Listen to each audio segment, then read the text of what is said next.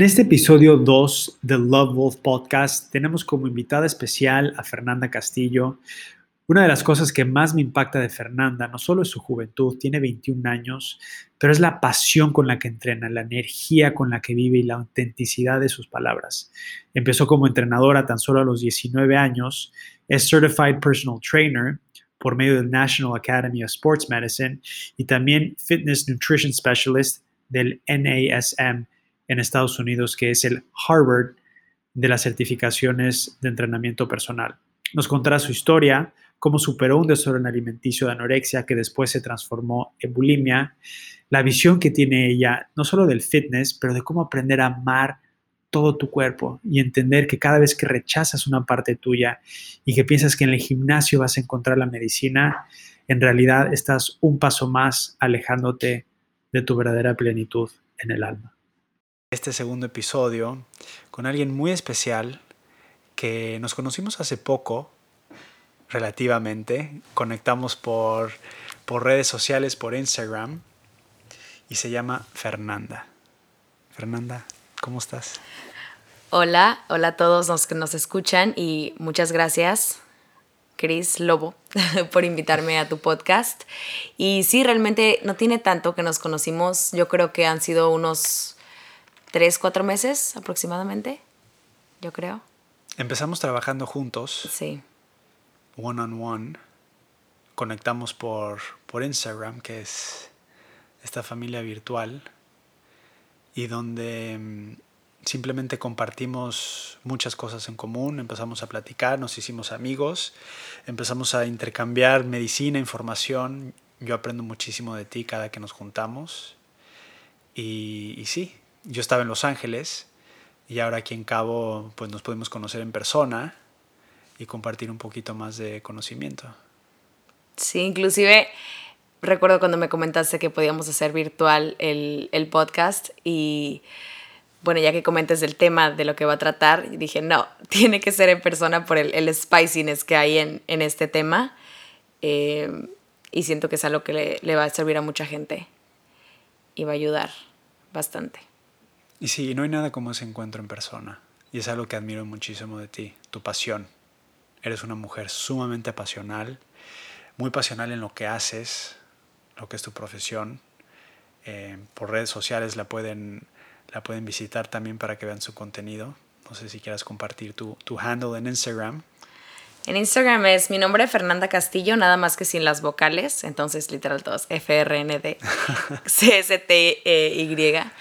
E. Em, y la verdad es que no posteo muchísimo contenido sobre el tema y de lo que hago, pero realmente sí, a veces sí pongo unos como highlights, ¿no? De, de varias cosas que me gusta, me gusta mucho enseñar, me gusta mucho compartir y como que debunk muchas, muchas ideas que actualmente siento que hay muchísimo ruido y, y pueden crear bastante confusión en, en el mundo en el que vivimos.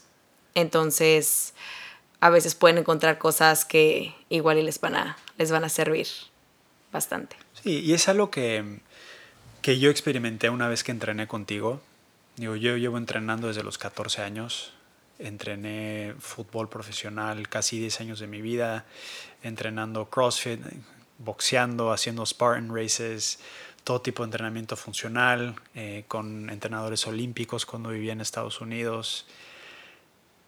Hicimos un entrenamiento el otro día y me di cuenta de muchas cosas que pusiste de debilidades mías. Y es algo que quería que, que nos contaras. O sea, todos estos mitos que hay alrededor del entrenamiento, con la intensidad, por ejemplo. Que decía, si yo no siento que estoy entrenando y estoy como sudando y estoy como en corazón racing a mil por hora y siento que estoy como desgarrándome y estoy al borde de la muerte, o sea, siento que no estoy entrenando. O sea, necesito que me vayan a partir el culo cuando voy con un trainer o que voy a un box, porque si no es como si no hice nada, como que no me gané lo que me voy a cenar en la noche. Y me pusiste a hacer cosas con pausa, con mucha meditación, con mucho enfoque, movimientos muy cortitos en cuestión de cosas que yo estoy acostumbrado como de brincar y correr y sentí la misma intensidad. Y eso es algo que yo no había experimentado. Y de la manera que me lo presentaste fue como que, ok, veo que me falta muchísimo en este camino de continuar a adentrarme y de conocer mi cuerpo. Siento que todos caemos en eso. Eh, te lo habla una persona que pues yo igual empecé a entrenar desde los 16, no, 15, 16 años más o menos, e igual tenía la ideología de si no vas al gimnasio y te metes la chinga de tu vida y sales queriéndote vomitar, o sea, ¿para qué fuiste? y yo creo que la mayoría de la gente que tanto la que va y como la que no va, la que no va por el miedo a que tiene esa ideología, ¿no? De que tienes que ir y a partirte la madre y la gente que va y, y termina deshecha, o sea, hay un lugar para todo, eh, desde mi perspectiva, porque a mí también, y yo te lo comenté, te digo, a mí me encanta llegar a un punto en que no puedo ni con mi propio aliento y desecha. O sea, yo he llegado igual con trainers en Estados Unidos cuando me, me gusta irme de, de giras eh, a entrenar con eh, otros, otros trainers y llego y digo, hola, quiero venir y hazme vomitar, o sea, hazme, deshazme las piernas, ¿no? un ejemplo. Em, pero también hay que ser un poco como conscientes y, y realistas, ¿no? ¿Qué tanto tiempo puedes llevar ese, esa intensidad? Qué tan, sí, pues qué tan inteligente, cuánto te va a durar esa, esa motivación y esa energía en tu cuerpo hasta que tu cuerpo te diga, güey, o sea, o sea, sí chingón, qué padre que, que te creas este Iron Man, pero pues no puedo, o sea, no, no puedo llevar ese, ese ritmo y te va a cobrar factura, ¿no? Em, y la gente que entrena yo creo que es porque realmente lo disfruta y quiere llevarlo algo a, a largo plazo y pues realmente con, llevando esa intensidad, no que esté mal, como, como mencioné, hay un lugar para todo y hay tiempos para todo, pero hay que ser inteligentes al momento de hacerlo y pensar que si quiero llevarlo a largo plazo, pues tu cuerpo tiene su, tiene su límite, ¿no? Por más limitless que nos creamos, realmente sí, sí lo hay. Y yo creo que si, si aprendes las bases y realmente como que you master the basics, cada vez puede ser un poco más sencillo que you can get to that like intensity. Y cuando dices largo plazo, entiendo sustentable. Sí, sí, totalmente. sostenible y sustentable en el tiempo para ti, para tu cuerpo, para tu estilo de vida. Porque si no, vas un mes y pasa mucho, ¿no? Hay muchas estadísticas de los spikes de membresías. Sí, enero. En enero. Enero, New Year's Resolution y no lo sostienen. O sea, estás un mes y después pues desertas. Y la realidad es que la mayoría de la gente que empieza a hacer ejercicio, they rely on motivation, ¿sabes? O sea, buscan como las primeras semanas siempre vas a estar motivado, claro, o sea, quieres cambiar tu cuerpo y pon tu New Year's resolution o, ah, ya, este mes voy a empezar y sí, pero ¿cuánto te va a durar la motivación, ¿sabes? Y cuando no esté esa motivación, ¿en qué te vas a basar para ir al gimnasio? Si realmente no estás disfrutándolo, si realmente no estás buscando algo sostenible y que tú disfrutes, que puedas llevarlo a largo plazo, la motivación tiene su límite y, y tiene fecha de caducidad, lamentablemente. Entonces tienes que buscar algo que sea tanto realista como algo que disfrutes al mismo tiempo. Si no, pues no tiene caso. Y, y la parte de disfrutar, porque bueno, quizás es fácil para nosotros, ¿no? Disfrutarlo, de platicar de este tema porque llevamos entrenando toda la vida, porque quizá crecimos en un espacio donde hay una cultura por hacer ejercicio y lo integramos como un estilo de vida. Pero no es así para todos. O sea, hay muchos hombres y muchas mujeres que no todos crecieron con la cultura de hacer ejercicio. O que quizá la descubrieron más adelante, pero lo ven como, como algo separado de ellos y tiene que ver mucho con el entrar en tu cuerpo, aceptar a tu cuerpo, entender la movilidad de tu cuerpo en tiempo y espacio, que te da mucho autoconocimiento también. Y la parte donde estamos separados del cuerpo y donde vivimos con un espacio, pues un poco de inconsciencia también que tiene que ver con la alimentación, con un estilo de vida sedentario, eh, lo hace más difícil. Y al mismo tiempo tienes todas estas imágenes en la película, tienes todas estas chicas guapísimas y estos cuates guapísimos de modelos en Instagram que han venido como completamente a generar esta imagen de lo que es la belleza y, se vuelve un poco inalcanzable. Entonces cuando, cuando sumas todas esas desafiantes, uf, lo ves como algo muy lejano a ti. Entonces me ha pasado muchísimas veces entrar a un gimnasio y te puedes intimidar. Sí, claro. O sea, ya sea por el coach, o sea, por la gente que está entrenando ahí, o por el ambiente, porque pues, todo gimnasio tiene su cultura. entonces lo vas dejando y lo vas dejando y lo vas dejando. Y de alguna manera el no conectar con tu cuerpo también es ser negligente con una parte tuya que es tu, tu vehículo de luz, ¿no? Ese es un desafío gigante, yo creo que para muchísimas personas. Sí, totalmente, pero sabes que siento que todo se resume a, y va a sonar súper cliché, y en algún punto, pues en alguna etapa de mi vida yo también llegué a escuchar mucho esto y decía como, ay, sí, güey, sí, me encanta lo, lo espiritual en esto, pero, o sea, come on, quiero, quiero estar bien buena, ¿no? Porque eso piensas, eso piensas cuando te unes a un gimnasio y dices, ay, quiero estar más sano. La realidad es que suena frívolo, pero no es cierto. Yo creo que el 90% de la gente que eh, empieza con su New Year's Resolution es porque, ¿sabes qué? Ya, este año voy a sacar mis cuadros, güey, porque es Spring Break y, y esa es tu, tu, tu, meta, porque en tres meses me voy a poner bien mamado y en tres meses pues, voy a sacar las, las nalgas más perfectas de la vida. Pero a ver, ¿puedo, puedo agregar algo ahí? Yo creo que ese es un insight importantísimo que acabas de sacar. Al hombre, sí, te quieres ver bien, te quieres ver mamado, porque bueno, quieres ligar más. claro. ¿No? O sea, no siempre es quiero estar bien, quiero estar sano, quiero como recuperar fortaleza y vitalidad y fuerza chi en mi vida. Que eso quizá lo encuentras después y terminas enganchándote porque empiezas a ver los resultados reales en tu vida.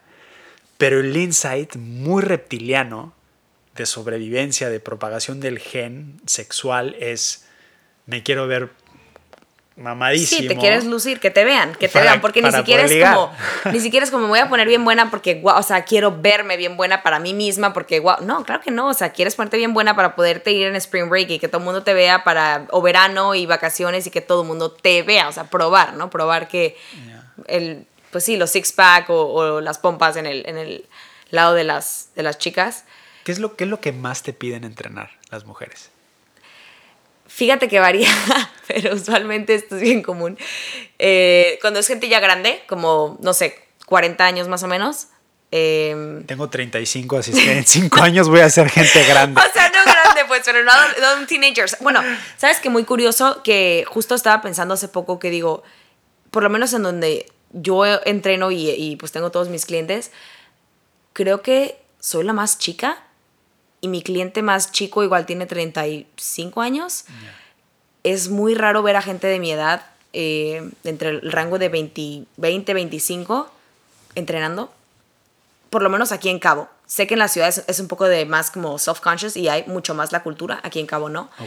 Eh, pero siempre llegan y quítame el gordo de los brazos o quítame el gordo de atrás de la espalda. Pero, o sea, llegan y yo les digo, a ver, a ver, a ver, espérame, no soy cirujano, soy trainer, o sea, como que quítame esta, o sea, este pedazo de, de, piel que tengo acá atrás. Es como, a ver, espérate, ni siquiera te puedes como... Y eso es bien desesperante como cliente, lo entiendo. Me acuerdo yo la primera vez que toqué un gimnasio, llegué y, agarré una modelo de Victoria's Secret. Y se le enseñé al, trainer, ¿no? Que estaba ahí, un, un, sí, un trainer, y le, le, dije, ponme así, así quiero estar. Y me acuerdo que el, que el trainer me vio como, ah, cool. O sea, sí, ¿no? Cool. La sala operatoria está atrás dándole la vuelta al baño. En ese, tú sientes mucha impotencia porque tú realmente como que vienes con este goal pensando que es realista y no que no sea attainable, pero la gente lo, lo glamoriza demasiado, piensa que en tres, o sea, por ejemplo, los retos que hay, ¿no? De 12 semanas, piensas que en 12 semanas vas a transformar y tu cuerpo y vas a hacerlo. No, realmente toma, un tiempo, toma tiempo y un chingo de tiempo. O sea, realmente le tienes que invertir tiempo, le tienes que invertir el, a ver, primero como yo te dije, o sea, ser self-conscious de tu cuerpo y, a ver, me muevo así, ¿cómo se siente moverme aquí? ¿Qué es esto? ¿Qué siento? Ah, y si hago este movimiento, lo siento acá. Ah, ahora sí, puedo enfocarme en, ya que como que aprendí a tomar control de mi cuerpo, ahora sí, hazle los cambios que se te hincha hacerle, este, inteligentemente, obviamente, pero también tienes que estar consciente que no vas a llegar y en dos semanas pedirle a tu trainer que te quite la lonja de la espalda y, ay, ya, desapareció, ¿sabes? O sea siento que lo está muy como que fantaseado ese, esa área y es duro, tanto como cliente como entrenador. Como cliente yo creo que escucharlo tan, pues sí, tan raw, tan, ¿sabes qué? Pues, o sea, ser realista, ¿sabes? No, no soy cirujano. Em, y desde el lado del trainer, pues quieras o no, estás tanto, puedes como cerrarte una puerta, ¿no? Cerrarte una oportunidad de como que tener a un cliente nuevo por, por el hecho de encarar y decirle la verdad. Pero, pues es la realidad, o sea, no vas a poner poner las expectativas en una persona de esa forma y que termine diciendo de que, güey, no. Los, digo, todos los cuerpos son diferentes, todos los metabolismos son diferentes. Sí, totalmente, totalmente. Llegar y pedir eh, el cuerpo de cierta persona, así te... Puta, así, así es toda tu vida entrenando y comiendo para igual que esa persona o para verte como esa persona, la genética juega un rol puta, impresionante en tanto cómo te ves y sabes que en deportistas también. Eh, estaba leyendo hace, hace poco un podcast, no recuerdo, que chavos que, un, un, alguien que quiere ser basquetbolista, ¿no? Si realmente así pongas el 99% de tu hard work y disciplina y todo, si neta no tienes ese 1% de tu genética, no la armas. Yeah. Y es impresionante y aplica para lo mismo para el cuerpo, ¿sabes? Como que luchamos en entrar en esta, en esta forma o en este tipo de cuerpo que realmente tu genética, o sea, no. No, no, tu estructura, tus huesos, tu cadera sí, no está formada de forma diferente. O sea, sí, por más que le metas a las pesas, tus, cuerpos, tu, tus huesos no van a cambiar, tu estructura ósea no va a cambiar. Entonces, siento que es muy difícil. Y, eh, y hay un tema de, de antes de entrar a un gimnasio de aceptación. O sea, de, de, de autoconocerte y, y estar cómodo en tu propia piel.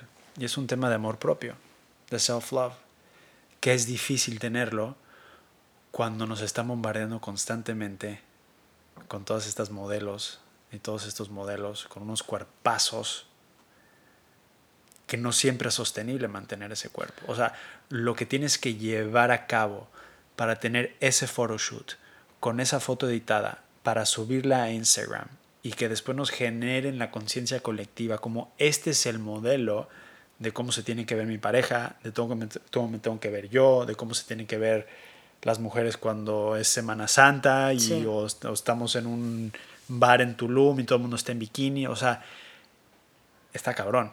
Claro, y tú nunca sabes como que las batallas que está peleando la otra persona, ¿sabes? O sea, la modelo de la foto en ese momento puede que haya tenido un breakdown después porque está cagándose de hambre.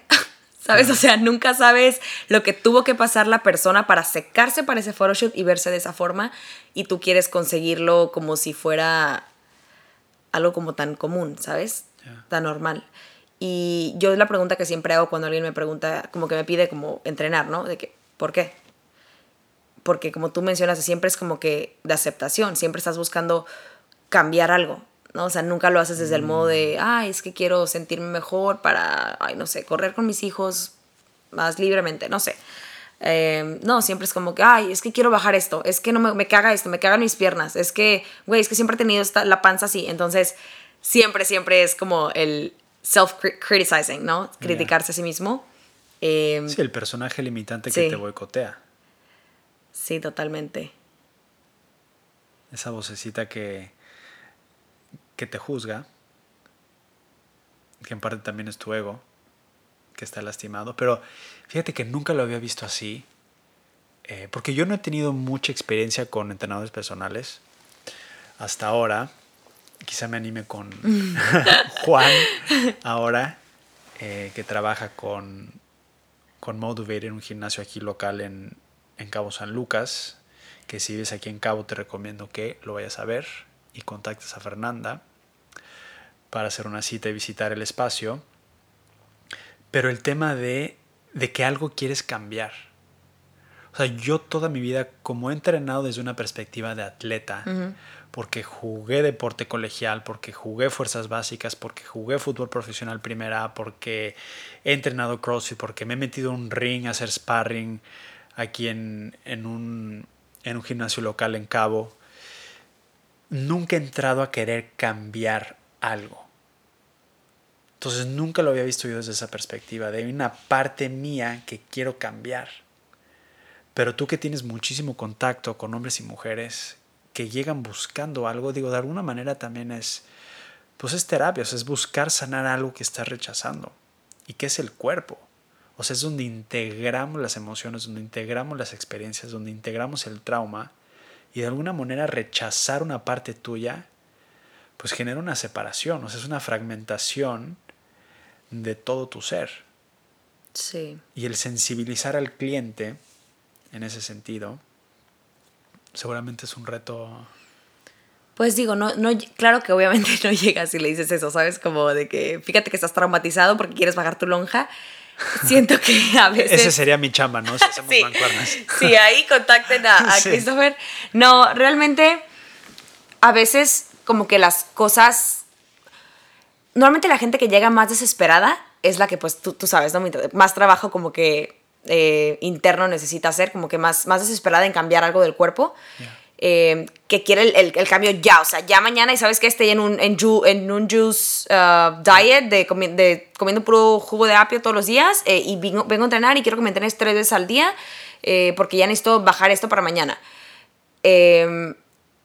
Esa gente es bien curioso, me ha pasado mucho que terminan como falling in love en el proceso Ok. and they slow down, ¿sabes? Es como Pero ¿de qué se enamoran? O sea, tú... tú de que se dan cuenta de lo que son capaces, ¿sabes? Como que en, en lugar de enfocarse tanto como que tengo que cambiar eso, tengo que cambiar esto, ya es, wow, hago esto que antes no hacía. De que, y esto es relativo, yo lo pongo mucho de ejemplo porque es lo más tangible, peso, ¿no? De que, wow, es que antes tengo una clienta que, por ejemplo, hacía una sentadilla y le, le- le dolían a madre las rodillas y toda su vida pensó que era normal. Ok. Y yo llegué y le dije, a ver, si te duele algo, no es normal. O sea, tienes que decirme si algo te duele. Ya, si es músculo, quéjate todo lo que quieras, no me importa. Pero te duelen las articulaciones, te duelen los huesos, no es normal. Entonces, trabajamos hasta un grado que ahorita hace sentadillas con 30, 40 libras y para ella es como un logro. Tengo un cliente que una vez lloró haciendo un desplante de felicidad que nunca en su vida había podido hacer un desplante sin dolor, ¿sabes? Y llegando, y cuando recién llegaron era como que es que odio mi cuerpo y necesito bajar. Y ya después es como, no sabes que ahora llego al training y estoy emocionada por venir a entrenar. Y ya no la sufro, ya no es como hago un juice fasting por 15 días, ya es como, ¿sabes qué? Como que ya me cuido más, pero porque me siento mejor en el gym, entonces como que me, me motiva, ¿no? Comer mejor. Ya no es como que como mejor para verme así, sino es, me hace sentir bien, entreno mejor, duermo mejor, o sea, todo como que se empieza a complementar y, y se hace uno. Entonces es, Que es, es cuando padre. empiezo a ver resultados. Claro, claro, porque ya no está tu cuerpo como que en este constante estrés de es que necesito cambiar, ya es como, y tú mismo me lo, me lo has dicho, ya como que lo haces desde un espacio de amor, ¿no? Ya es como, look what I'm capable of. O sea, wow, lo que estoy logrando. Y tu cuerpo, it follows. Y tu cuerpo te sigue. El cuerpo es muy inteligente, es, es muy resiliente. ¿En qué, ¿En qué etapa de la vida crees tú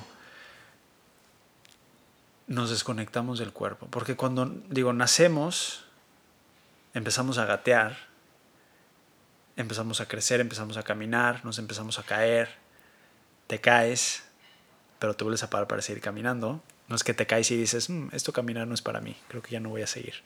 O sea, se cae el niño, se vuelve a parar y vuelve a seguir caminando porque está en nuestro psique humano, está en nuestra expansión, el siempre ir hacia adelante, el siempre buscar la evolución.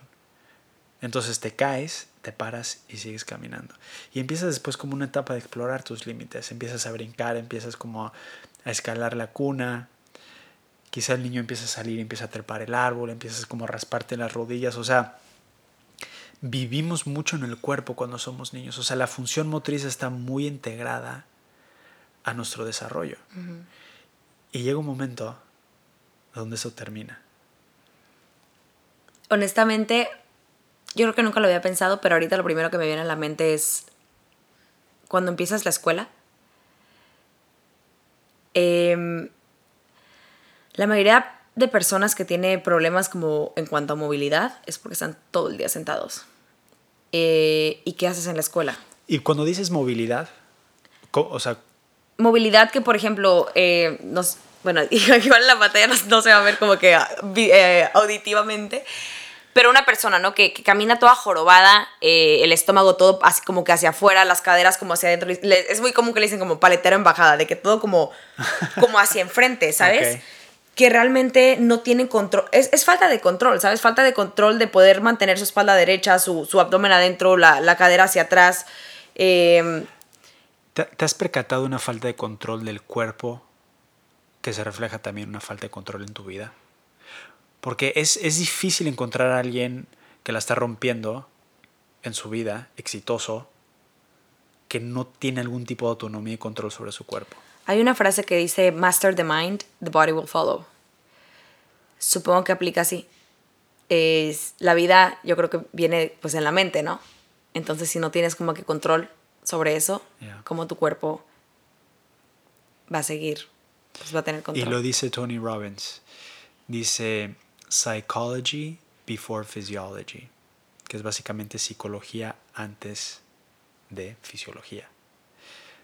Pero mm, me desvié un poquito del punto. Estábamos hablando de... Ah, te digo que mencionaba que siento que en la escuela pierdes muchísimo, em, no sé si control, pero ¿cómo podría decir? Sí, como que disattachment, ¿no? De tu cuerpo, como que estás tan, bueno, no sé a ti, a mí me cagaban las, cagaban las clases de educación física.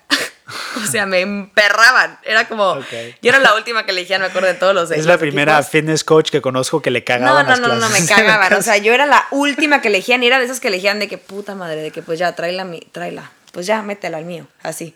Pero no, no hables, ni hagas nada. Pero solo aparte las quédate ahí clases atrás. de educación física en primaria y secundaria eran como Corre, el color y como que no, no mamá de Exacto, juegos, pero ahí, ahí para allá voy, ¿sabes? Es como, es donde yo creo que más te tienen que, tienes que construir esas bases para que cuando seas grande pues ya no se te dificulte tanto como que formar esa como neuroplasticidad de volver a agarrar el pedo con tu cuerpo y es donde, siento que ahí es donde la pierdes por completo, ¿sabes?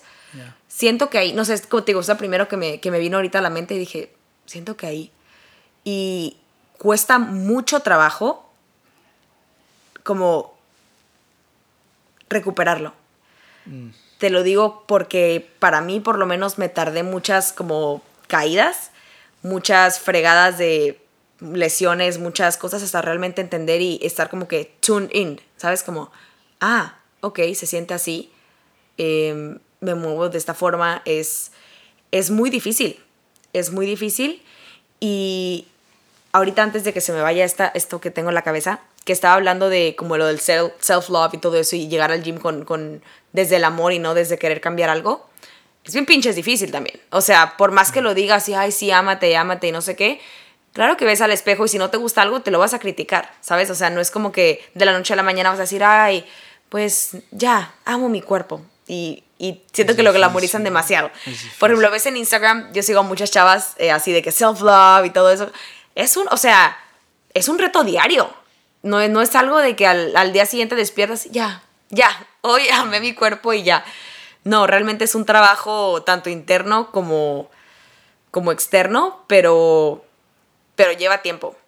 Y es muy difícil, más con lo que mencionaste, que te están bombardeando todo el tiempo con esas imágenes Claro. para, como comparativas.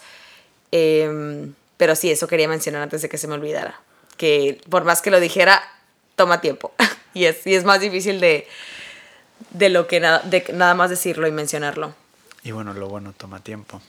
Si sacas el pastel antes de que esté listo el horno, no va a saber tan bueno. Eso sí.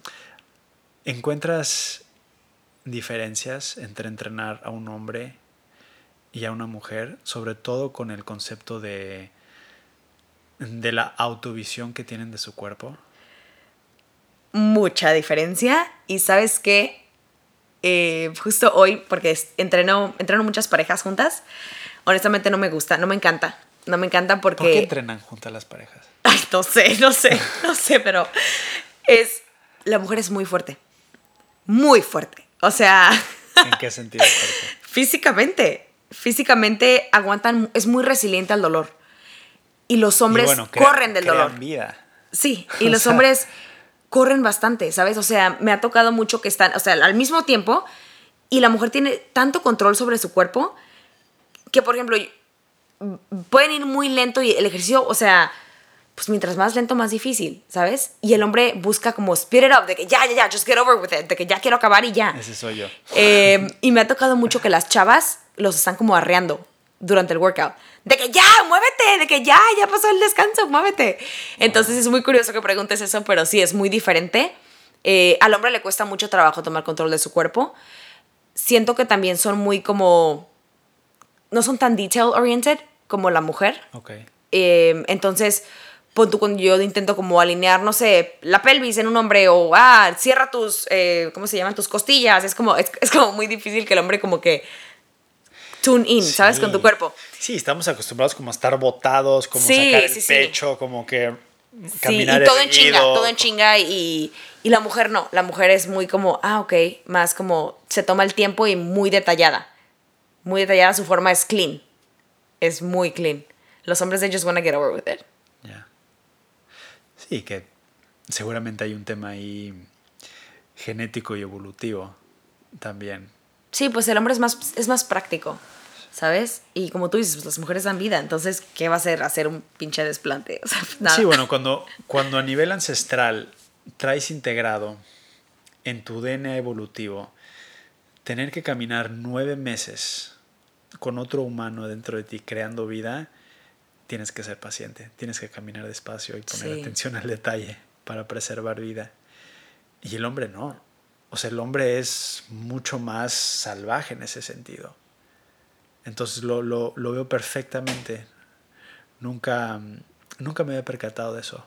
Pero, pero ahora que Andrea está embarazada, veo la fuerza y la resiliencia y la plasticidad de su cuerpo. Es, es impresionante. O sea, yo hago un ejercicio mal y me duele una parte del cuerpo por días.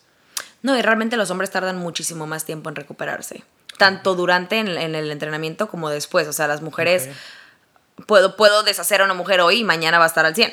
¿Por? Fisiológicamente, o sea, el hombre tarda muchísimo más tiempo en recuperarse. Y, y es curioso, es curioso, pero yo siento que vuelve a lo mismo, ¿sabes? El hecho de que mencionas que la mujer está como diseñada para dar vida, como que su cuerpo tiene que ser, como que tiene que responderle, ¿sabes? De que, we ain't stopping. Y el hombre no, tarda bastante, se fatiga mucho más rápido, eh, muscularmente hablando. Y sus, sus tiempos de, descanso son mucho más largos que en una mujer. Y entre días, te digo, eh, un hombre puede durar, pon tú, si entrenamos, no sé, el lunes, tú mañana amaneces madreadísimo y digamos, Andrea entrenó también, mañana pon tú que esté, ah, sí estoy sore, pero sí, la armo, hay que entrenar. ¿Sabes? El hombre tarda como más tiempo en, se desgasta Más. De hecho, es más longeva la mujer que el, que el hombre por estadística. Ah, ¿en serio? Ya. Sí, el, hombre, el wear and tear, que es el, uso y el maltrato que le da el cuerpo, lo, lo lleva a desgastarse mucho más rápido que, que la mujer. Entonces me parece, me parece tan interesante hacer todo este análisis como un poquito más como antropológico. Sí.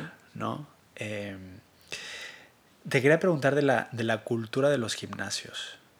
¿no? Creo que también es un factor clave. O sea, yo me acuerdo cuando vivía en Los Ángeles, entrenaba en Equinox, que Equinox es puta, como ir al. Es, ir como a. De entrada es ir al Olimpo de los madre. Es como ir a una pasarela de modas.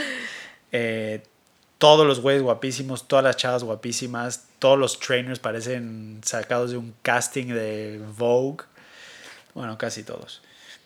Y, es un lifestyle, o sea, es 100% lifestyle. Entonces, pues hay un factor ahí intimidatorio muy grande para alguien que quiere entrar y, y quizá, como dices tú, es movilidad. O sea, lo que para alguien hacer una sentadilla puede ser tan complejo para alguien hacer como un, no sé, un levantamiento olímpico. Em, pareciera que, que la industria no necesariamente está enfocada para encontrar la salud? Porque al final es un tema de salud. Sí. Mm, te voy a decir dos cosas que siempre les digo a mis clientes. Una es, y esto va para todas las personas que alguna vez han dudado de meterse a un gimnasio por lo mismo, el 90% de las personas que están ahí no tienen idea de lo que están haciendo. Una. Dos. ¿Tú, dices clientes? Sí, o sea, porque también te intimida eso, o sea, de que llegas y tú piensas que ves a todo el mundo en las máquinas y tú dices, puta, ¿y, yo qué hago? ¿Sabes? O sea, pues agarras ahí tus mancuernas y te vas como que a tu esquinita de, pues, güey, yo creo que voy a hacer bíceps. Sí, sí, sí. Y llega alguien y, hey, ¿qué te toca hoy? Eh, bíceps, sí, ah, bíceps, estoy haciendo y bíceps. Está ocupada la máquina, entonces no la puedes usar, y entonces usas la de al lado. Sí, exacto, como que no sabes ni qué para qué es, pero sí, sí, esto estoy haciendo. Eh, entonces, sí, eh, 90% de la gente que está en los gimnasios no tiene ni puta idea qué está haciendo.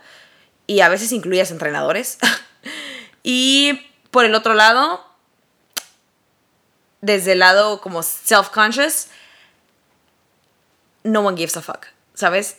Todos los que están alrededor tienen gimnasio están tan enfocados en sí mismos que nadie te va a voltear a ver a ver si lo, que está haciendo está bien o está mal. Hablo entre igual, entre como que entre clientes, de que si eres el member de Equinox y ves a, a otra persona y tú dices de que, güey, es que el güey está súper mamado, ¿sabes? No, y tienes que y, tener y estás como súper como que es de que, güey, no, o sea, me voy a ir a la esquina para que no me vean, ¿sabes? Eh, He doesn't give a fuck. Está demasiado enfocado en sí mismo como para voltear a verte y, ay, es el nuevo. No, realmente no one cares. Eh, y ahora lo que mencionaste de que todo este supone que está como hacia la salud, sí, pero como cada cosa que llevas al extremo, pues puede, puede ser totalmente lo contrario a la salud, ¿no? Puede llegar a ser lo más insaludable que, que haya también. Sí, toda, eh, toda toda medicina en exceso es veneno. Claro, pues hasta el agua, realmente. Y es muy común llegar ahí porque cuando estamos platicando, ¿no? De, de, la parte del ego que quiere cambiar y verse bien, nunca va a ser suficiente. Mientras más bien te veas, más detalles te encuentras. Es como, ay, sí, ya saqué mis abs, pero ¿sabes qué? Quiero la línea más a la derecha. Sí, más a la derecha, porque y esta vena no se me nota bien todavía. Entonces, it's never enough. Y si no sabes cachar ese it's never enough a tiempo, puedes llevar tu healthy lifestyle a obsesión totalmente y perderte en él. Y bueno, tú como trainer, tienes el cuerpo de una trainer, estás súper fit. ¿Cuál es la parte de tu cuerpo que más te, te cuesta trabajo? o que te ves en el espejo. Siempre he estado complejada de mis piernas. Ok. Siempre, sí. Esto es desde que tengo como 12 años. Nunca, nunca, nunca me, me sentía a gusto. De hecho, nunca entrené en shorts. En, el gym, nunca. Ni shorts, ni falda. Los que, me han visto o que han visto mi Instagram, siempre es leggings. Y ni siquiera como capri de que abajo de rodilla, no, hasta abajo. Leggings hasta abajo. ¿Pero entrenando o en...? Entrenando. No puedo entrenar con, con shorts. Nunca, nunca. Me cuesta los, mucho. Los biker booty shorts. Sí, no, no, no. O sea, nunca No tengo shorts. Y, y, si me regala la gente, los regalo otra vez. Ok. Em, o sea que Nike puede cancelar el sponsorship. Sí, que, Nike, ¿sabes qué? Lo, regalé todo lo que me mandaste. Eh, no, no, no entreno en shorts. Me cuesta mucho. ¿Pero qué te cuesta? No sé, siempre han sido mi complejo, ¿sabes? Ok. Y me acuerdo cuando recién empecé a entrenar, estaba como que, bueno, ahorita está de moda, ¿no? Como strong is the new skinny. Bueno, yo llegué a un punto de que quería como skinny, skinny, skinny, ¿no? Y quería de que las, las piernas, pues típicas, piernas largas y súper delgaditas y así y me daba un pavor entrenar piernas y solo entrenaba como que pompa, pero de que ya sabes, de que mini bandas y como que cosas así como que pilateras de mujeres. Eh, sin sonar sexista, pero es como lo van a conocer todos.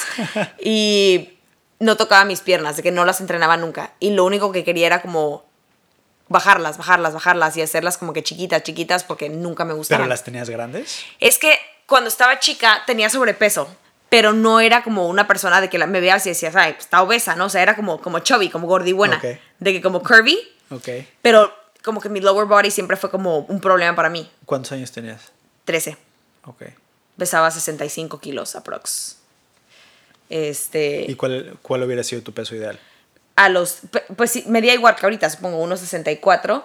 No tanto como peso ideal, pero mi, mi como que ratio de masa grasa y masa corporal era, mi masa grasa era de una persona literal con, o sea, obesa, era 30% de, de, grasa, pero no era nada activa, no, me, no movía ni un dedo, era...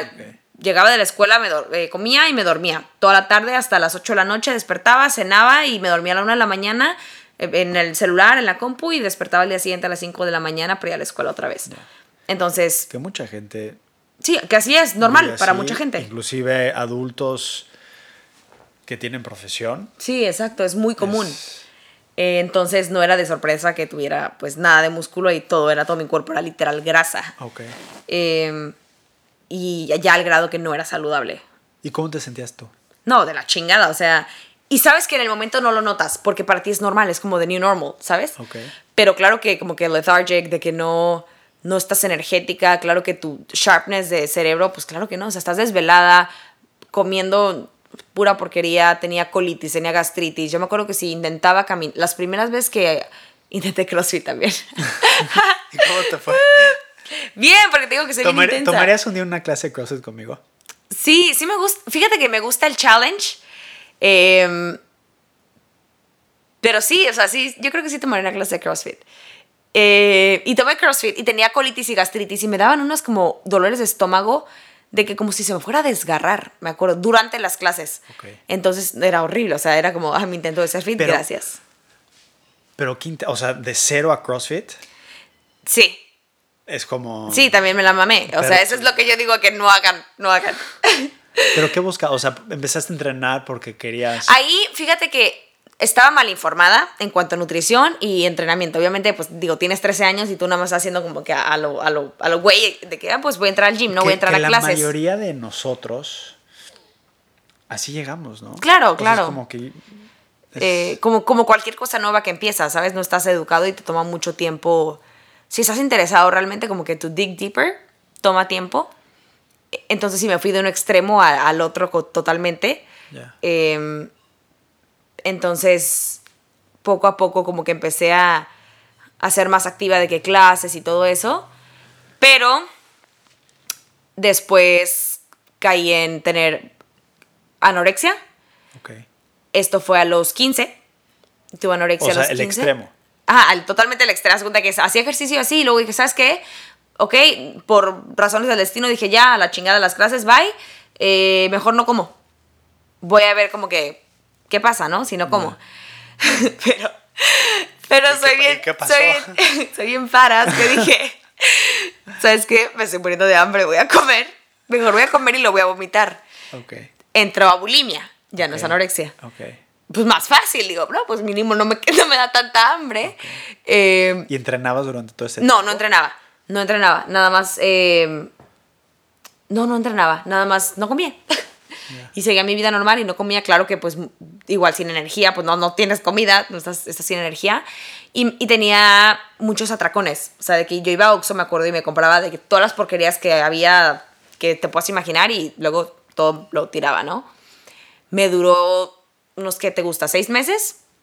Y yo soy muy extremista. Y dije, al literal fue de un día para otro que dije, ¿sabes qué? Ya me harté, ya no quiero. De que Pasó de moda. no tanto eso, era muy desgastante.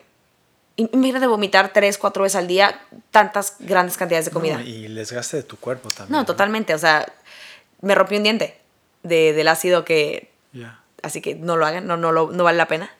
¿Y lo escondías? O sea, era algo que... ¿La bulimia? Sí.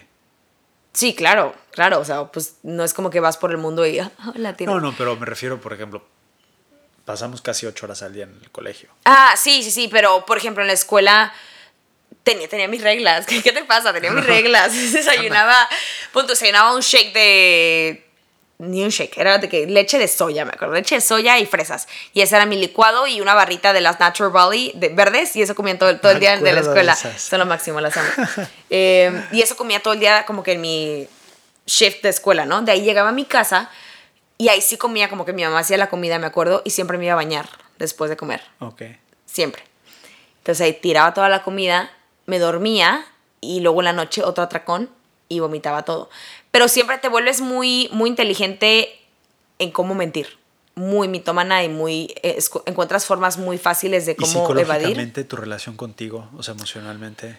O sea, el, el literal, tú provocarte el vómito y ver el alimento. Es... Eso es lo feo de la enfermedad, es muy satisfactorio. Ok.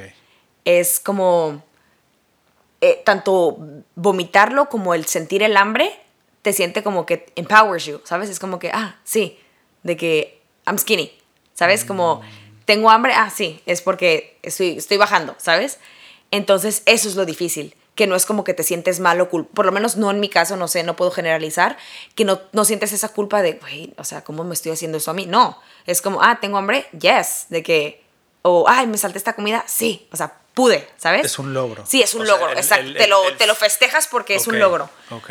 Entonces, eso es lo complicado, de que te saquen de ese vicio de, de sentir hambre y que te sientas de que, yes, es como, fuck. Em, pero igual, digo, como soy muy como blanco-negro, Sí. al día siguiente dije, ¿sabes qué? Harté, qué hueva. Bye. Así, bye. Y ¿Crees que es un tema que... mm, donde la mujer o el hombre es más vulnerable? El tema de la alimentación. Y te lo pregunto porque, mm, digo, yo en alguna ocasión anduve con una modelo y, mm, y era vegana, pero vegana extrema. sí. Eh, Y yo por un rato como que le seguí el rollo seis meses hasta que dije, no mames, necesito una hamburguesa. O sea, no chingues. Pero veía su... Veía su proceso de... Veía su relación con el alimento y cómo se reflejaba en la propia vida de ella. ¿Para quién crees que es más difícil? Dos preguntas. Una, ¿para la mujer o para el hombre? Y bueno, contéstame eso y si quieres luego te hago la segunda. Siento que es más común que te des cuenta. Tú como observante, observador, es más común ver a las mujeres, pero considero que los índices son iguales. Okay. Considero que hay muchos hombres que yo creo que... De closet, ¿no? Sí, exacto, que igual y nunca lo vas a notar que lo fueron, igual y nunca te lo van a aceptar, pero siento que son los mismos index de tanto hombre como mujer. Y el hombre está un poco todavía más cañón, porque es como, sí, tengo que bajar de peso, pero tengo que estar mamado, ¿sabes? Claro, Entonces es, como puta, o sea, me estoy, estoy, comiendo a mí mismo, pero al mismo tiempo tengo que creer crecer músculo porque pues tampoco me puedo ver todo ahí, todo ñengo, ¿sabes? Entonces, siento que es un poco más complicado para el hombre en, ese, en, ese, en esa área, pero para la mujer siento que lo conectamos demasiado como algo emocional, o sea, como que llevamos la comida tanto como que este emotional attachment a él, que ahorita que mencionaste lo de tu ex que era vegana. Sí. Nos encanta, y yo creo que esto a todos, no solamente a las mujeres, nos encanta pertenecer a cajas, ¿no? De que, ah, es que yo soy vegana, es que yo soy keto, es que yo soy vegetariano. Te encanta como que labeling.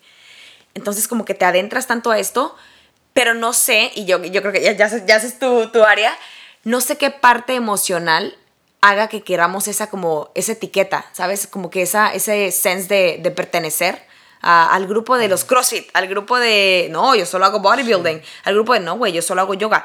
Y hay mucha gente que es súper de que, como que dogmática, no sé si es la palabra, como los yogis, por ejemplo, y, yo amo, a, yo tengo muchos yogis amigos, pero que son muy como no sé, no sé cómo explicar, como obsesivos, ¿no? Lo que me pasa eh, con muchos de mis amigos yogis también es que son tan flexibles que se vuelven rígidos. Entonces, yo creo que cuando dogmatizas algo y entras en la rigidez, te vuelves como el árbol viejo. El árbol joven, cuando sopla el viento, pues sus ramas son flexibles. El árbol viejo, cuando es rígido, sopla el viento y se rompen sus ramas. Entonces, es el balance. O sea, es ese espacio donde no estás polarizado ni de un lado ni del otro. Es el equilibrio. Si quieres encontrar el líder, no es la persona más guapa, no es la persona que tiene más dinero, no es la persona que tiene más poder. El líder es la persona más balanceada de la habitación. Entonces, Em, digo, desde la perspectiva del hombre, es difícil, porque el hombre tiene que proyectar su, su hombría. O sea, nos han construido de la manera que tenemos que ser como alfas todos. Sí. Hay hombres que no son alfas. Hay hombres que no tienen el mismo bravado, no tienen la misma como a lo que estábamos platicando antes de, de grabar el podcast. El, el, como el, la testosterona y el sex drive, no todos lo tienen. O sea, no todos tienen la genética de estar completamente como rayados. O sea, hay gente que conozco que no hace nada y que tienen muy buen físico. Pero de alguna manera al hombre le proyectan que tiene que estar como grandote, mamado para ser exitoso, para poder ser eh, popular con el sexo opuesto, eh, inclusive con, con su propio sexo. O sea, tenemos que proyectar eso. Entonces, eso es una losa adicional que al hombre le genera un gran conflicto. Pero el, tema de por qué siento que nos, nos encasillamos en, en ser o crossfiteros o ketos es porque lo que buscamos es ser amados y aceptados. Mm. Entonces, conforme yo encuentro una tribu, encuentro, yo encuentro un espacio donde tengo pertenencia, eso me da una identificación me puedo identificar con, un grupo de personas que después me reflejo yo a través del yo soy y, tengo arraigo. Y construyo ese espacio donde yo me siento seguro de tener una comunidad, donde me siento amado y aceptado. Al mismo tiempo nos separa. Sí. nos separa mucho más, quizá no tanto el bodybuilder al, al crossfitter, ¿no? O sea, no hay, siento que no hay como hate en ese espacio. Quizá habrá como diferentes ideologías y de que "Mm, no me gusta cómo estás entrenando, lo deberías de hacer así, pero no es, no hay como una, una, no hay como un encuentro como violento. Ahora, cuando te vas al tema de nutrición, Sí, que justo te acaba de pasar. puta madre, que a mí me pasó y que regresó una semana después esta persona a maldecir a Gaia, mi hija que está por nacer en dos meses y, y una cantidad de barbaries con un nivel de vibración tan bajo y tan ofensivo y, y- y de tanta separación simplemente porque yo no era vegano y esta persona sí. Sí. So, yo sé que te pico play con, con el tema de la nutrición. Pero. Pero. Digo, va- vamos a atarlo para que tenga un takeaway importante para, para quien nos está escuchando. Siento que el fitness y la nutrición van casados. No puedes tener uno sin el otro. O sea, de nada te sirve comer de la chingada porque al final la comida es información. Sí. O sea, entre más procesada esté la comida, más conflictuada está la información. Entre más clara está la fuente, entre más orgánica sea el alimento, entre menos procesado esté, más clara es la información que integras. Y está ahorita muy de moda todo el tema del gut, gut el gut biodome, donde es un cerebro, también el estómago, por todos los neurotransmisores que tenemos. Entonces, si no estamos comiendo bien, por más que estés haciendo la mejor rutina, como que no hay match. Sí, y lo que yo siempre les digo a todos, ¿cuántas horas de tu día entrenas? Así entrenarás diario. ¿Cuántas horas son? Una. ¿Qué haces las otras 23? ¿Sabes? O sea, llega la gente con esta idea que esa hora les va a cambiar el cuerpo. Sí, pero también qué te estás metiendo, ¿sabes? Y como estamos hablando ahorita, no dogmatizar las cosas, estar abierto a find what suits you, ¿sabes? ¿Qué disfrutas? ¿Qué te gusta? No es one size fits all, todos somos diferentes. Y a veces incluso hasta cosas saludables pueden convertirse a no saludables. Te doy un ejemplo, a mí no me cae la quinoa. Y todo el mundo aclama que la quinoa es mejor que el arroz, ¿no? Un ejemplo. Entonces, Oh, quinoa. eh, quinoa. Quinoa. organic quinoa. Organic quinoa. eh, no, como que no, no casarnos, ¿no? Tanto con las cosas, estar abierto a probar cosas nuevas, estar abierto a intentar qué funciona para tu cuerpo, no nada más porque tu vecina está haciendo esto, ah, pues yo también, no, o sea, estar abierto y como decías tú, o saber qué te estás metiendo es, importante, porque eso va a dictar mucho, deja tú si engordas o no engordas, el cómo te sientes, o sea, cómo, cómo tu cuerpo lo va, lo va a absorber y, y cuál va a ser la función de... No nada más, que, que te quieres una... Sí, claro que trágate tu pizza cuando, cuando se te antoje también. Pero como todo, como todo, ¿no? Un balance eh, es importante. Yo creo que todo lo que no disfrutas es insostenible en tu vida. O sea, la dieta que sea, el otro día, y esto lo aprendí de ti, alguien me decía, es que estoy haciendo la keto diet. Y yo decía, ¿por qué estás haciendo la keto diet? No, o sea, es como que, o sea, sabes lo que le está sucediendo a tu cuerpo biológicamente, químicamente cuando estás en ketosis, ¿por qué lo estás haciendo? O sea, los carbohidratos te hacen feliz. Like, carbs make me happy. Sí. Si no Y lo disfrutas. ¿Estás de acuerdo que mi like, problema no es con, con, por ejemplo, en este, ahorita que dice ketosis, ¿no? Pon tú, ah, qué padre, qué padre. Si lo estuvieran haciendo, no es qué, es por qué. ¿Sabes? Porque preguntas y porque te puedo pensar que su respuesta fue, es que mi amiga bajó un chingo de peso y estoy haciendo ketosis porque ella bajó y yo también, o sea, porque quiero bajar de peso, pero ya, no más este mes. Sí, güey, y cuando, y cuando vuelvas a comer normal, ¿qué va a pasar? De que tu cuerpo va a decir, ah, ya, se fueron los kilos y ahora a comer normal, como si nada pasara. O sea, a diferencia de que si una persona, y sabes qué, no disfruto los carbohidratos, que puta, no sé qué alguien será, pero bueno, que dices, ¿sabes qué? Me gusta más comer de esta forma, es, más, es mejor para mi adherencia personal, es algo que disfruto, puede ser ketosis, me siento mejor con ketosis. Chingón. Go ahead if it works for you. Pero no porque te vendieron la idea de que te va a funcionar de cierta forma. Edúquense, ¿sabes? O sea, como que haz tu research. Y creo que tú lo has puesto, de que yo nada más como que pongo información, tú haz tu, like, make your own statements y, y- y piensa por ti mismo. O sea, hay un chingo de información, un chingo de mitos y muchas, for- muchas cosas que te van a vender eh, fitfluencers y, y es tu tarea ponerte a dig deep e investigar porque al final de cuentas tu cuerpo, digo, en él ¿Y vives. qué, te, y qué te funciona a ti? Sí, exacto. no sostener una moda... Aprender a conocerte y darte el tiempo. No quick fixes. Sí, y regresamos un poco como empezamos, ¿no? La parte de, de que sea sustentable. O sea, todo tiene que ser sustentable, inclusive tu dieta. Y tienes que disfrutarla. Estamos aquí para disfrutar, no para castigarnos. Hay una pirámide eh, para el success de fat loss. ¿ok? ¿Cuál es el primer elemento que te imaginas que hay? Abajo de la pirámide, como lo, como ¿Hasta lo, primordial, así de que, ¿qué es lo primero para que tu dieta esté perfecta? Así para, la mejor dieta para bajar de peso. ¿Cuál es la mejor dieta para bajar de peso? Em, Así el pilar. no sé, que te guste la comida. no sé. Adherencia. ok. No es, ay, ¿cuánta proteína? No, no, no, a la chingada, la, a la chingada, las calorías a la cuando dices chingada. adherencia, Adherencia a lo que sea que elijas el método de cómo hacer tu fat loss diet, ¿sabes? wow, esto es como reverse engineering. O sea, yo, yo- lo que yo enseño es como el no attachment, la no adherencia. Entonces, aquí no, es- aquí adherencia me refiero como, como qué es lo que va a hacer que te adhieras más a eso, ¿sabes? Por ejemplo, ¿de qué me sirve que toda, tú, si tú dices, no, ¿sabes qué? Ponme todos los días desayunar claras, comer atún y cenar pollo. Y eso porque sé que eso me va a funcionar. Pero el fin de semana, ¿de qué me sirve si te vas a ir a atascar todo el sábado porque estuviste restringiendo todo el fin de toda la semana? A, que si me dices, ¿sabes qué? Mi perdición son las Oreos. Así, mi perdición son las Oreos mal pedo. Sé que si me das un tubo de Oreos me lo, me lo atasco todo.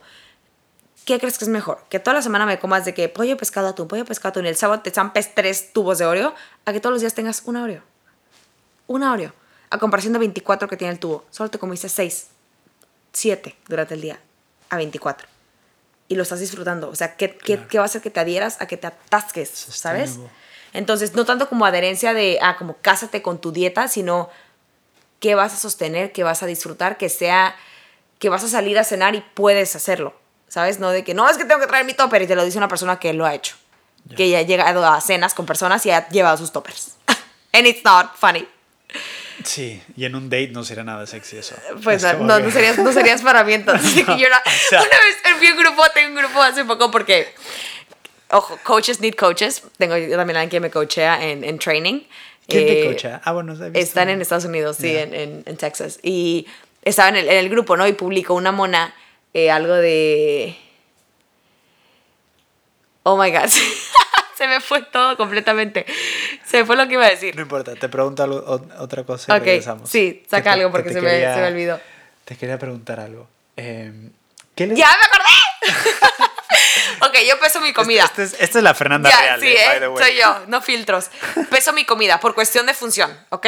Nada, nada obsesivo, cálmense. Peso mi comida. Entonces, una, una chava publicó de que, oigan, ¿qué tan suitable es llevar tu scale a un date? Y yo contesté, si me llevas a un date y no puedo llevar mi báscula a gusto, no, es eres para mí. Así aplicó ahorita. Claro. Bueno, y si fuera para ti, tendría ya un scale ahí. Sí, es claro. Ya, ya me tendría, ¿No? me tendría ya el, el, el chart de nutrición de, del menú entero. Eso estaría increíble. En Eso Bali, un- en No. Coffee Cartel Bali lo tiene, de que te sale proteína, carbohidrato, grasa y car- calorías de tu, Broken de tu down. comida. Todo. First world. Ok, chicos, ahí les va lo que sería un super date para Fernanda. un menú que el güey fue antes al restaurante, vio el menú, sacó una fotocopia, hizo un breakdown como de los porcentajes del menú, ya pesado, y en vez de como mandarte, no sé, un... Y que hay chocolate. Y que si no hay chocolate, no. Ah, bueno, y chicos, No. y chocolate. Eh, todo, todo ya como broken down.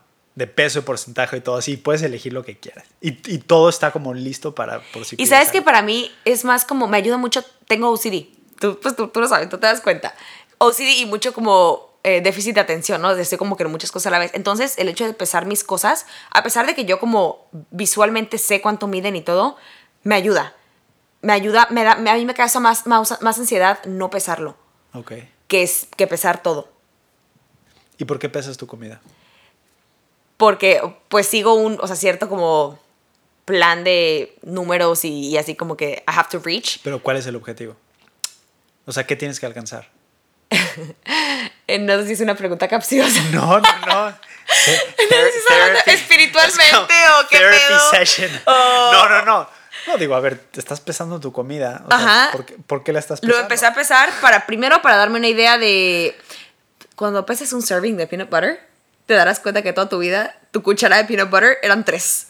Para empezar, como Qué para rico, tener, sí, claro, rico. claro, para tener como que una noción de lo que te estás metiendo. Es muy, te lo juro que es, es eye-opening. ¿Sabes? Cuando realmente o pesas el serving size de una caja de cereal, que son 30 gramos, y que tú te sirves un bowl entero con medio litro de leche, que tú piensas que es un serving, Pero eso es sustentable para ti. para mí, exacto, es lo que a mí me funciona. compulsiva. A mí me, ofre- a mí me funciona. Hay gente que te va a decir, güey, pesar, no mames, o sea, no, o sea, agradece que te estoy cocinando lechugas, o sea, claro que no voy a pesar mi comida. Es, es por eso como que recalqué tanto. Entonces tu en- medicina en- exacto, que a mí me ayuda a mi, a mi es tu llevar control. ansiedad, exacto. Claro. Me, me da mucha ansia no saber qué me estoy, como que, que, que esté comiendo. Me desespera mucho. Es bien chistoso, pero sí. O sea que tu, tu medicina reversiva sería como tu Ay. desadherencia a eso. Puta, ahí me quitas de mi ah, área de zona de confort totalmente si me quitas mi báscula. Así de que, ¿quieres volverme loca? Rómpela. Pregúntale a mi hermana. Aquí, aquí está su hermana. sí, una vez así de rómpela y es totalmente fuera de mi zona de confort. ¿Sí? ¿Se puso muy loca o qué? Horrible. Horrible. Salí llorando de la casa. A comprar otra. ¿Sí? Pero sí. Pero sí, todo se resume a eso. He descubierto tu talón de Aquiles. Sí, mi báscula. Mi báscula bebé. Oye, ¿y qué le dirías a las mujeres que quieren perder peso? ¿Por qué? ¿O qué, qué le dirías a las mujeres y a los hombres que se sienten insatisfechos con su peso? Primero, yo creo que, que se cuestionen el por qué. Que lo tengan muy bien definido. Porque ese va a ser una. mm, Porque no es un proceso fácil. Hablándolo desde el lado ya como, como ciencia y training, ¿no? No es un proceso fácil. Y el tu por qué es tu motor. Es lo que te va a hacer continuar en esos días donde te sientas hasta la madre y no quieras mover ni un dedo. Desde el lado humano, eh, les diría que sea como sea que creen que se van a sentir si bajan ese peso, yo creo que es una ilusión. Realmente siento que, como mencioné, nunca, nunca es suficiente. Nunca es suficiente. No busquen como ese peso, esa talla. Busquen más el... Y tú me enseñaste esto, cómo, cómo me quiero sentir. Y, y yo creo que ahí te vas a dar cuenta que a pesar de que llegues como que a ese peso y a esa, taza, a esa talla, si no, es, si no te enfocaste en el cómo me quiero sentir, es, es muy complicado a que realmente lo logres, ¿sabes? Si te estás enfocando en, un- en una meta como física, nunca te va a llenar. Y yo creo que buscar la mejor versión que tú puedas ser, no, no buscar, quiero, y te lo dice una persona que ha hecho, que llegó a hacer como collage, collage de quiero las piernas así, quiero el abdomen así, los brazos así y las nalgas así, de monas diferentes. Claro que no. ¿Estás feliz con tu cuerpo hoy? Es una batalla diaria, honestamente. Hay días buenos, hay días mejores, pero 100% honestamente no.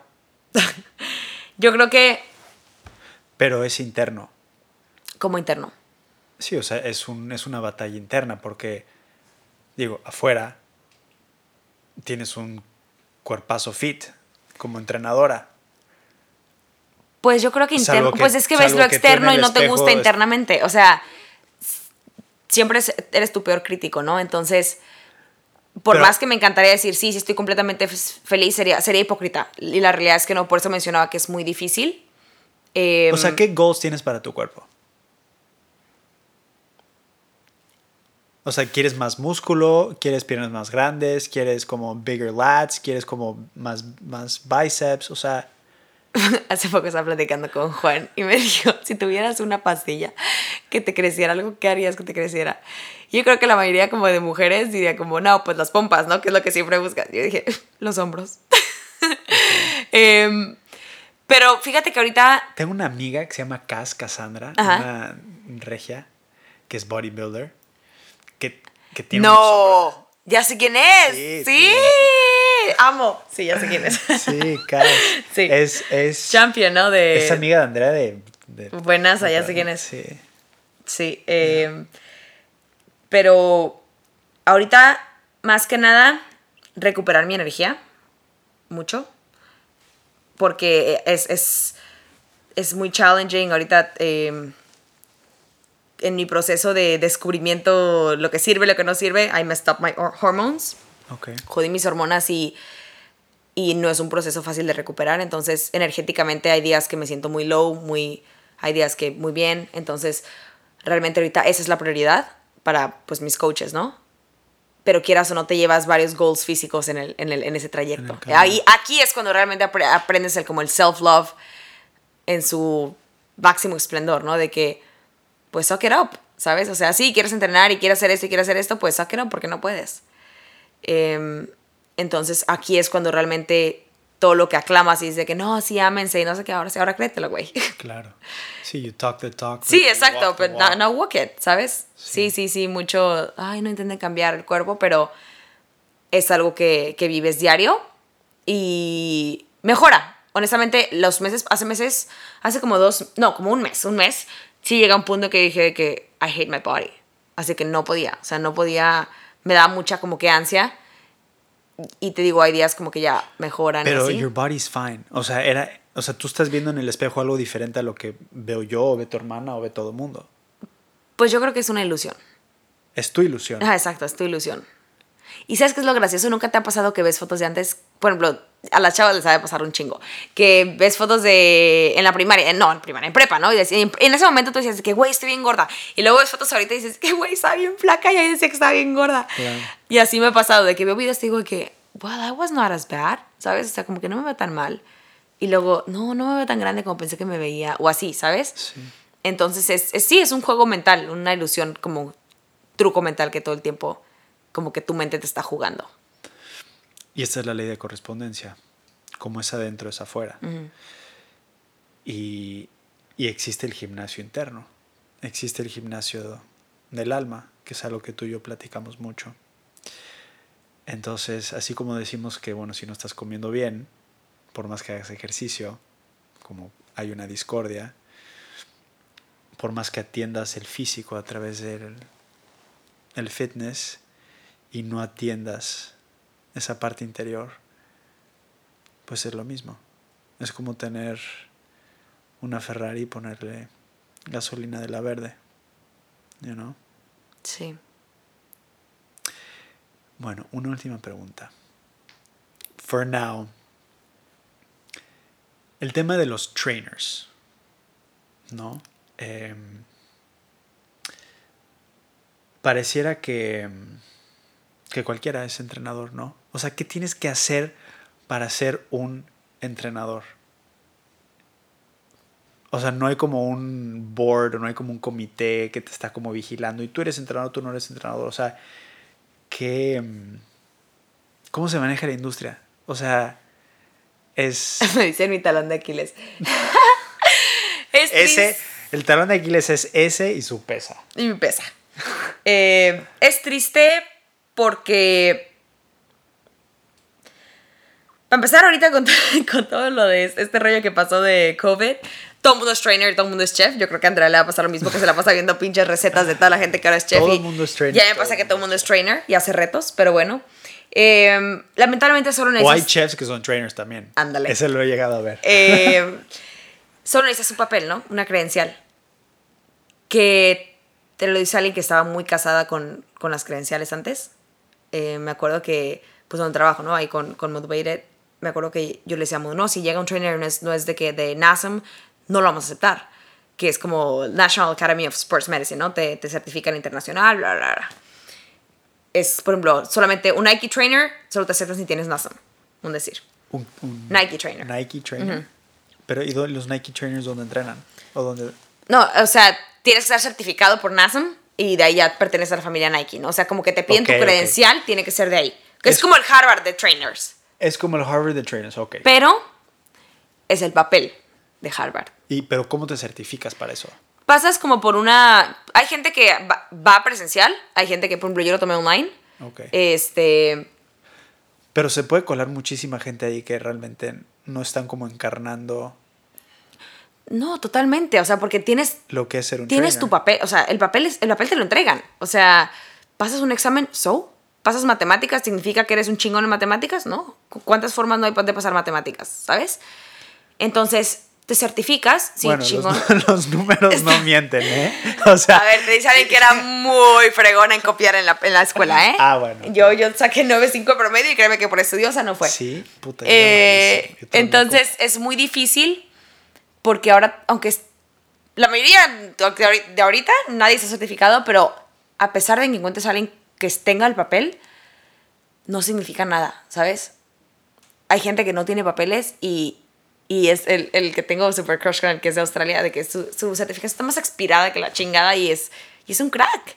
¿sabes? Entonces, consejo que yo le daría a alguien es busca referrals, como que gente que haya entrenado con esa persona para saber a qué te estás metiendo, ¿sabes? Ok. Haz tu research y tienes que conectar con la ideología de la persona, ¿sabes? Como que hacer preguntas, y no hay preguntas tontas, ¿sabes?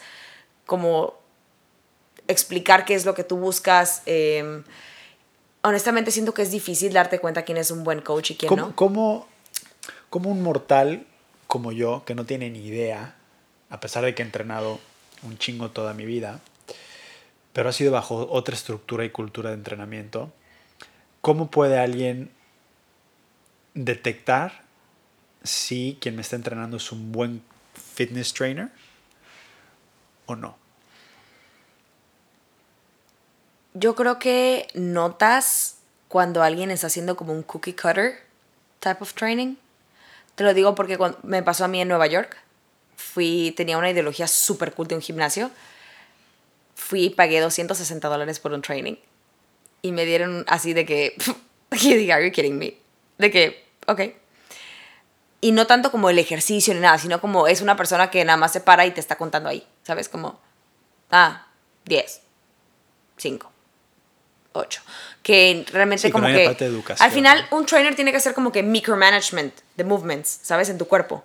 Entonces, si no es capaz de poder decir de que, ah, acomoda esto o, o, o así, y, y tú puedes sentir como que una diferencia, que, ¿cuál es la diferencia cuando tú haces un squat a cuando hablas con un trainer? Si siente totalmente lo mismo, pues, pues, güey, ¿para qué tienes al trainer, sabes? Claro. O sea, tiene que buscar como que maneras de hacerte como que challenging las cosas. Y yo creo que todo el tiempo como que estarte enseñando cosas nuevas, ¿no? Eh, a mí me encanta siempre que me voy y que regreso, mis clientes se emocionan porque saben que voy a regresar y les voy a poner como las pendejadas Wow, aprendí, eso ¿sabes? está buenísimo. Eh, entonces siento que esa es la, la forma de darte cuenta y, y también cómo, cómo te sientes, ¿sabes? O sea, cómo, cómo te... cómo te responde el cuerpo. Siento que también te das cuenta cuando una persona sabe, cuando tú es la primera vez que llegas y entrenas con alguien, ¿no? Y te, y te desmadra el cuerpo y dices, güey, te veo hasta la próxima semana, ¿sabes? Es como, tiene que saber cómo calibrar eso, ¿sabes? Como, sí hay push, but I pull también, ¿sabes? Como irte como biofeedback, como autorregularte y, y, y ver cómo, cómo estás respondiendo, eh, ver muchos detalles, cómo respiras, cómo te mueves, eh, estás listo para ese movimiento, no estás listo. Te lo dice una persona que cuando recién entrenó su primer cliente, vomitó. Eh, entonces, es difícil. Supongo que es muy difícil, considero que es muy difícil, más en persona que online. Porque online, por ejemplo, si tienes acceso a sus plataformas, puedes ver como que qué tipo de contenido publican Ok. y qué tan como que... A mí me encanta todo lo science-based y me meto ahí toda nerd, pero en persona siento que es un poco más complicado, ¿sabes? Si no tienes como que referencia alguna de que quién es este humano. Sí, no se trata de que, a ver, hagas 10 burpees. Sí, exacto, o sea, güey, cualquiera puede hacer 500 abdominales y 500 Sí. burpees, ¿eh? O bajar un, un workout de Google y Sí. presentarlo como que, ah, pues haz esto. Claro. Sí, sí, totalmente. Pero ese es el, el trayecto para ser trainer. Pero para mí siento que es como ser doctor. tienes que estarte actualizando totalmente porque es una industria cambiante de la noche a la mañana, si no es que por minutos. Es muy challenging y hay gente muy chingona que you have to stay like up to date, ¿sabes? Sí, y me parece un lindo tema para cerrar, porque al final la vida es así. O sea, el momento que dejas de aprender, el momento que dejas de integrar, el momento que dejas de ponerte en situaciones donde puedes constantemente continuar evolucionando, es cuando te estancas. Es cuando dejas de tener esa expansión del alma y de conocimiento que, digo que en este caso lo estamos llevando a, al espacio de fitness y del entrenamiento, pero la vida es esa. O sea, la vida cambia constantemente, nada es absoluto, todo es cambiante. Y dentro del movimiento de la vida, si no nos vamos adecuando a los espacios cambiantes y queremos ser rígidos, cuando sopra el viento nos rompemos. Entonces el, estar constantemente actualizando, integrando información nueva, es también una parte para dejar de ver nuestra vida a través del lente del pasado y continuar esa reinvención. Si no estás aquí, para eso entonces, ¿para qué estás? Así es que gracias Fer por tu autenticidad, por tu frescura, por tu pasión, por tu conocimiento. Si hay algo que admiro de ti, es tu pasión, pero también es, tus ganas de aprender, de seguir integrando herramientas, de voltearte a ver y ser auténtica con tus palabras y con tu historia. Mucho más. Eh, considerando que tu profesión es del fitness y el adueñarte de tu historia creo que le da una oportunidad a muchísimas personas de, de dejarse ver vulnerables y decir, bueno, quizá tengo un desorden alimenticio, quizá no estoy contento con mi peso, bueno, puedes hacer algo para cambiarlo.